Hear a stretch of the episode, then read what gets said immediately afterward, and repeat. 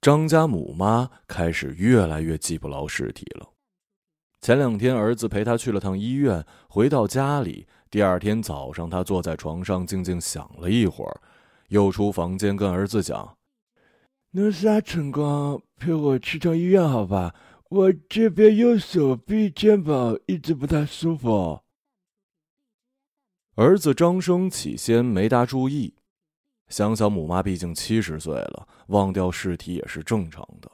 只不过最近母妈忘记尸体好像越来越多，也越来越快了。冬天的上海一直这么难熬，张家母妈舍不得开取暖器，更舍不得开空调，白天就搬一张藤椅坐在太阳上趴太阳。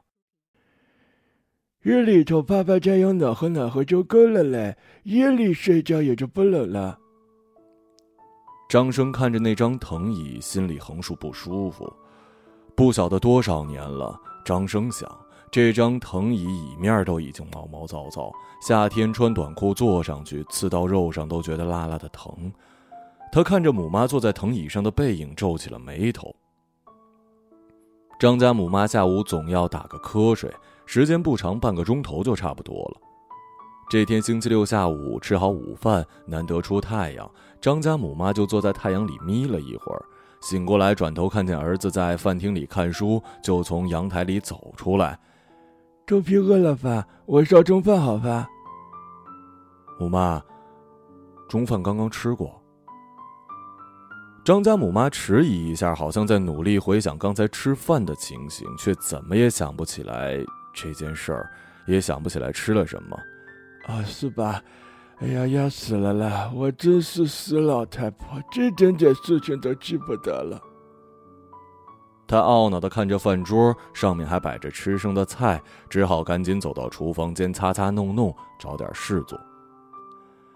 张生想，有空是要带母妈去看看医生的，这样下去不得了啊。但他也知道，母妈自己不要去医院。自从自己阿爸三个月前脑梗之后，一直躺在医院。平时护工照顾母妈，一进病房就开始落眼泪，也不讲话，就在一旁看着护工给阿爸擦身、擦脸、端尿盆儿。张生阿爸已经讲不出话了，医生说意识也是一会儿清醒，一会儿迷糊，也不晓得下次什么时候又会发脑梗。张生知道，脑梗病人发过一次，就算没死也会再发。等到下一次，命就保不住了。张生是不要去看他阿爸的，但是为了母妈，只好陪着一道去。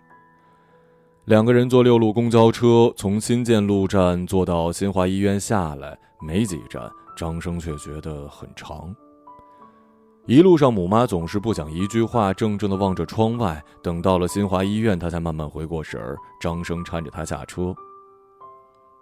一靠近病房大楼，张家母妈的眼睛就红了。张生只假装没看到，一个人走在前面。这次去医院又是要去交钱，为了住院费、医药费，张生已经力不从心。每次刷卡就是七八千，想想一个月的工资又没了。到现在三个多月，张生手头的钱已经花的差不多了，他也没有跟母妈讲。母妈问他：“这趟要用着多少时间呀？”哦，没多少。母妈也就不再想。张生让母妈在大厅坐下等着，自己去收银窗口交钱，拿着一沓收据再回来找母妈，发现母妈竟然不见了。张生心里一紧，要死快了，跑到啥地方去了吗？想到母妈最近越来越记不得尸体，张生吓出了一身冷汗。跑遍了整个大厅都找不到母妈，张生又立刻跑到病房区，直到阿爸的病房。一进门，发现母妈站在阿爸床边，张生松了一口气，赶紧走过去对母妈讲：“你做啥了？这是要吓死掉你儿子啊，魂都要被吓掉了。”母妈缓缓抬起头，露出迷惑的眼神：“哎呀，你哪能在此地啦？我想来看你阿爸的啦。”张生实在不晓得该说啥，拉过一旁的椅子坐下喘气。老娘真是老年痴呆了。张生想，这下事体大了。张家母妈等护工来，还是跟平常一样，要监督护工是不是好好给老头子擦身。他老是跟张生讲，外面的人呐不好相信的，要好也就是自己家里人会真的对你好。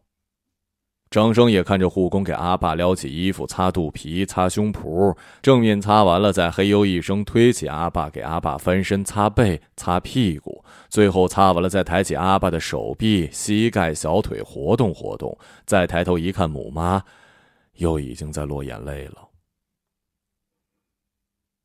你阿爸呀，以前命苦，现在年纪大了还是这么苦啊。张生知道母妈又要开始讲了。你阿爸年轻的时候去当兵，平时都回不了几趟上海，但是部队的补贴好，过年还能带好多年货回来，就是为了给你跟你妹妹吃。张生总是在想，自己小时候从来没有什么阿爸的记忆。弄堂里别的小孩都说他没有爸爸，也有人说他爸在外面搞姘头不回家。特别是住在洪镇老街的这种三教九流混杂的地方，张生跟妹妹没少挨欺负。妹妹倒是脾气硬，人家小孩说阿爸坏话，妹妹就会跑回家拿出五斗橱里阿爸穿军装的照片去给那帮小次佬，看到了吧，阿拉爸爸。张家母妈看到张生阿爸背上有一块地方长了疮，哭得更厉害。你看你阿爸这样子，再想想妹妹。张生望向窗外，花园里的树都秃了。妹妹是去年走的，胰腺癌，走的时候才三十九岁。但是张生记得很清楚，自从确诊癌症晚期到最后妹妹走掉，大半年的时间里，妹妹没有在他们的面前落过一滴的眼泪。母妈，你不要这样子，妹妹肯定不想看到你这样子的。张生一想到妹妹，又觉得浑身没有力气。妹妹是个贪玩的人，一直没结婚，有一个比她小四岁的男朋友，两个人本来是准备谈一辈子朋友的。妹妹查出癌症。跟男朋友抱头痛哭，男朋友要跟她马上结婚。妹妹讲：“我不要结这种婚。”哦，你是看我快要一脚去了，可怜我喽？男朋友含着眼泪笑笑：“你看看，你作吧。我马上要没了的呀，你不要做死过老婆的人啊，你以后还要开开心心的结婚的呀。”好。那我们还是继续谈朋友。你讲你要去哪，我都带你去。我这辈子没出过国，要么你带我去香港，好不啦？后来张生陪妹妹和男朋友一起去了香港。那个时候妹妹已经不太行了，开过几次刀，医生都讲没有用的。从第一人民医院到新华医院，又去到华山医院，医生都讲就开开心心点吧。张生借了把轮椅，一路推着妹妹上飞机去香港。妹妹讲：“我老喜欢 TVB 的啦，电视剧里有名的地方我都要去。”到了中环尖沙咀，妹妹硬是要站起来自己走。张生看着妹妹两条腿在发抖。维多利亚的风景总归要站起来看看的。玩到第三天，妹妹估计是实在吃不消了，却还是咬着牙说要继续玩，要哥哥跟男朋友陪自己上半山。在那里，张生和妹妹拍了最后一张合影。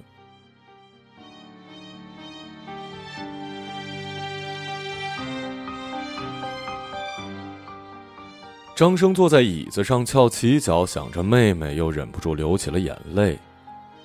妹妹要好看，喜欢打扮。又不肯结婚，为了这个事儿，阿爸不知光过多少次火。阿爸总是说：“老姑娘了，婚么不急，天天花枝招展出去做啥嘛？”张生总归是站在妹妹这边，阿爸要光火，他就帮着妹妹一起顶撞阿爸。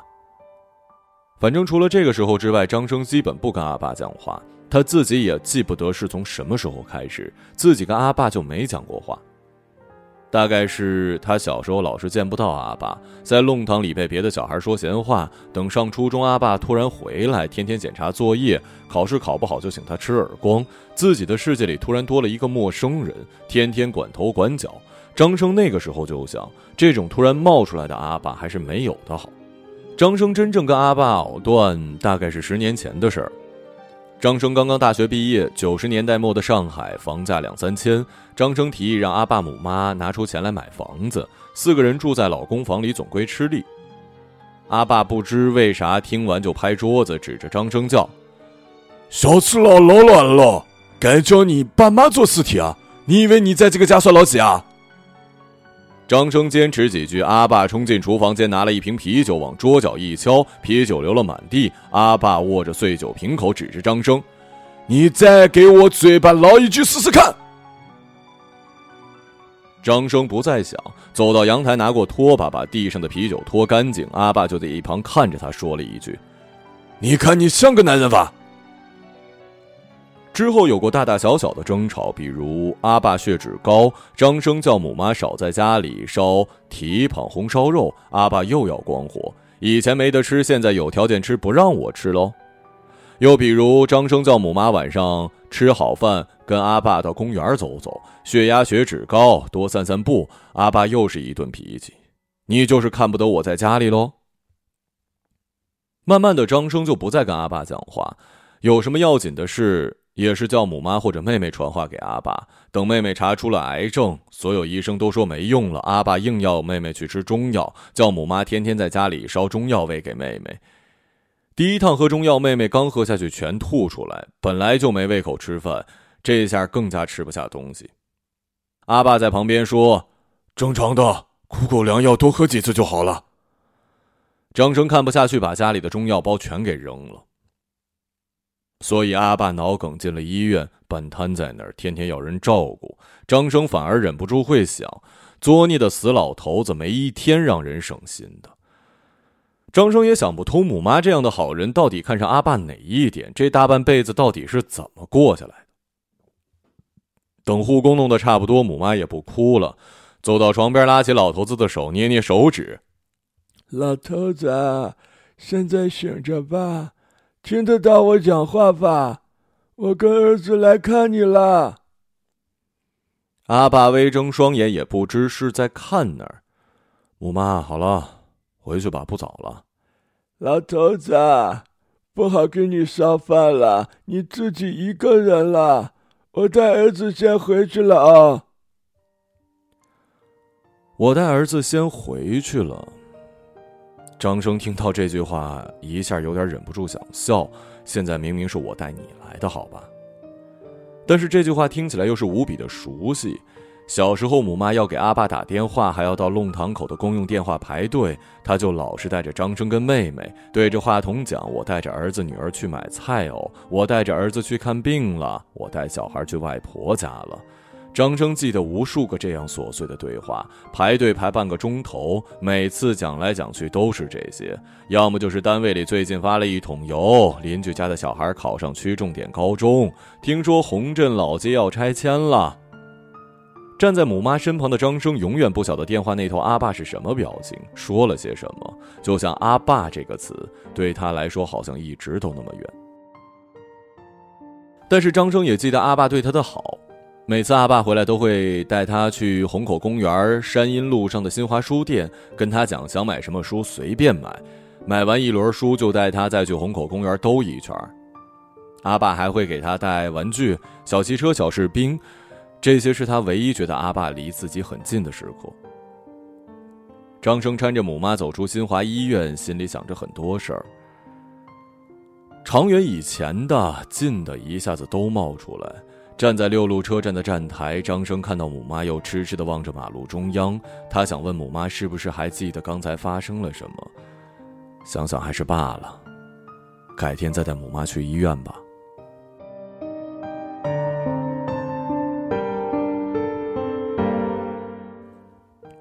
张生家里是那种六楼的老公房，原本四个人住三室一厅，搬进老公房的时候，那还是件不得了的事儿。跟之前住在棚户区里比起来，这是要清爽的多了。但现在再看，家里堆满了旧报纸、礼品盒，用了很多年没换过的家电。母妈总说东西不能扔，要肉麻的。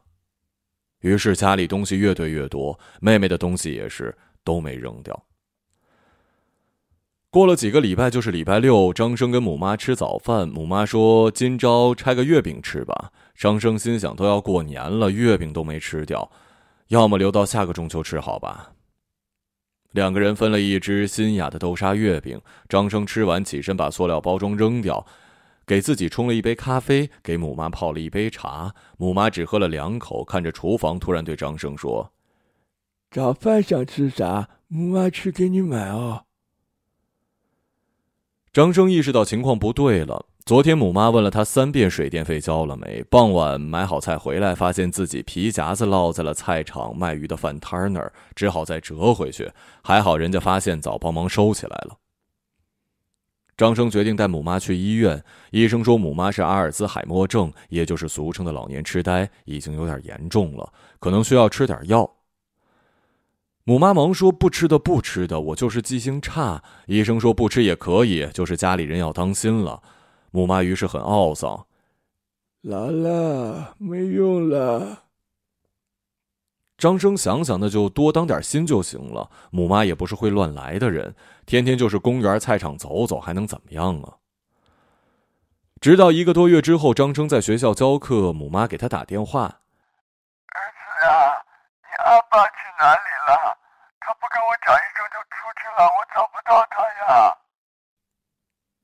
说完，张生听到电话那头母妈哭了起来。张生想，这下不吃药是不行了。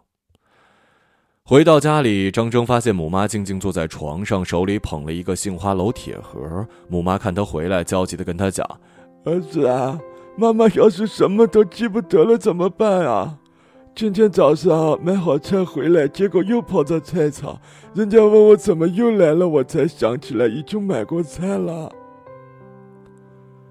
张生看着母妈无助的样子，有点心疼。他走过去跟母妈讲：“不会的，总归能记牢的。”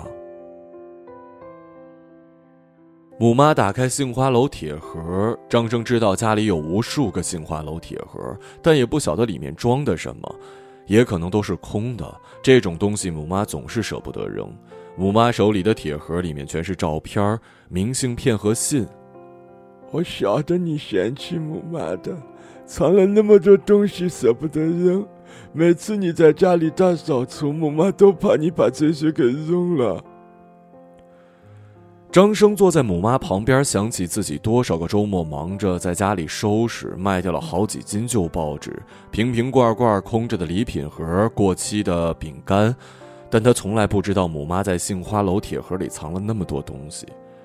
张生拿过铁盒，翻看里面的照片母妈跟阿爸的结婚照，两个人去西湖旅游的合影，母妈和阿爸抱着自己的照片一家四口的全家福，每张照片都写了日期、时间、地点，还有好多明信片都是阿爸寄给母妈的。母妈指着床边还有两个铁盒，跟张生讲：“那两个盒子也是，你千万不要给母妈扔掉哦。”张生随手拆开一封信，一九八二年，阿爸从部队写给母妈的，三页纸写的密密麻麻，讲的都是部队生活的琐事。今天班长出操迟到，今天新兵来了，夜里饿了特别想吃生煎。张生一时竟看得入迷，他没法想象这样温暖绵长的信居然是阿爸写的，他的那个阿爸。张生看了一会儿，抬头跟母妈讲：“不要紧的，我们去看医生就好了。”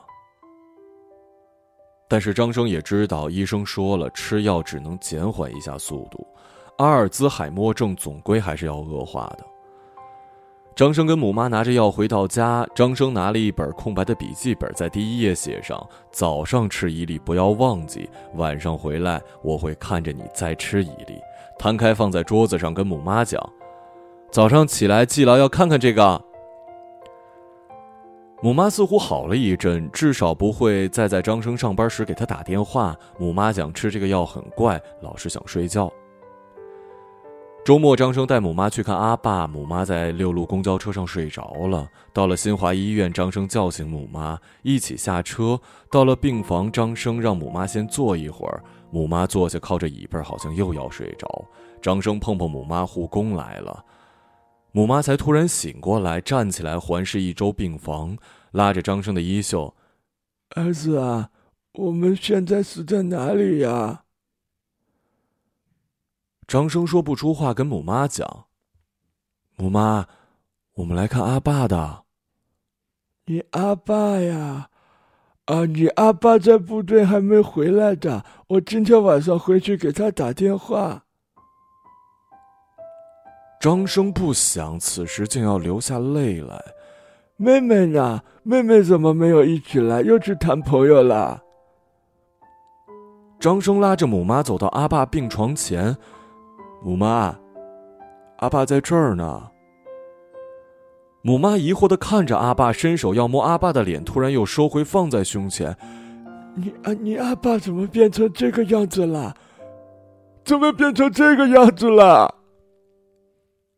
说着，便嚎啕大哭起来。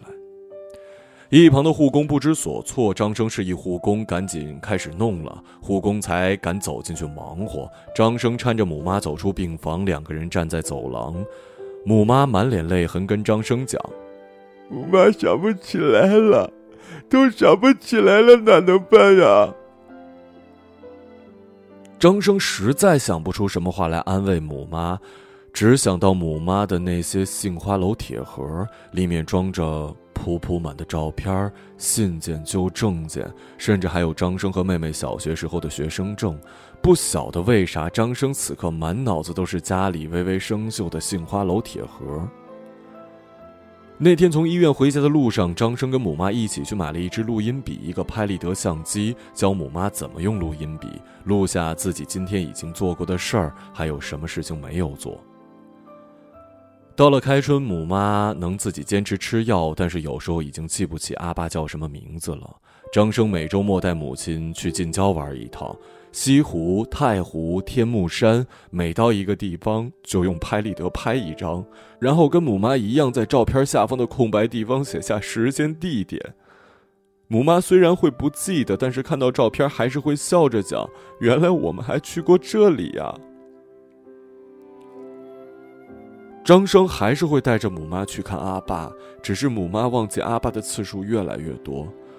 张生在母妈记忆清晰的时候，让母妈对着录音笔录下：“我叫彭招娣，我儿子叫张生，儿子的阿爸叫张建国，妹妹张美玲，这是我家里人。”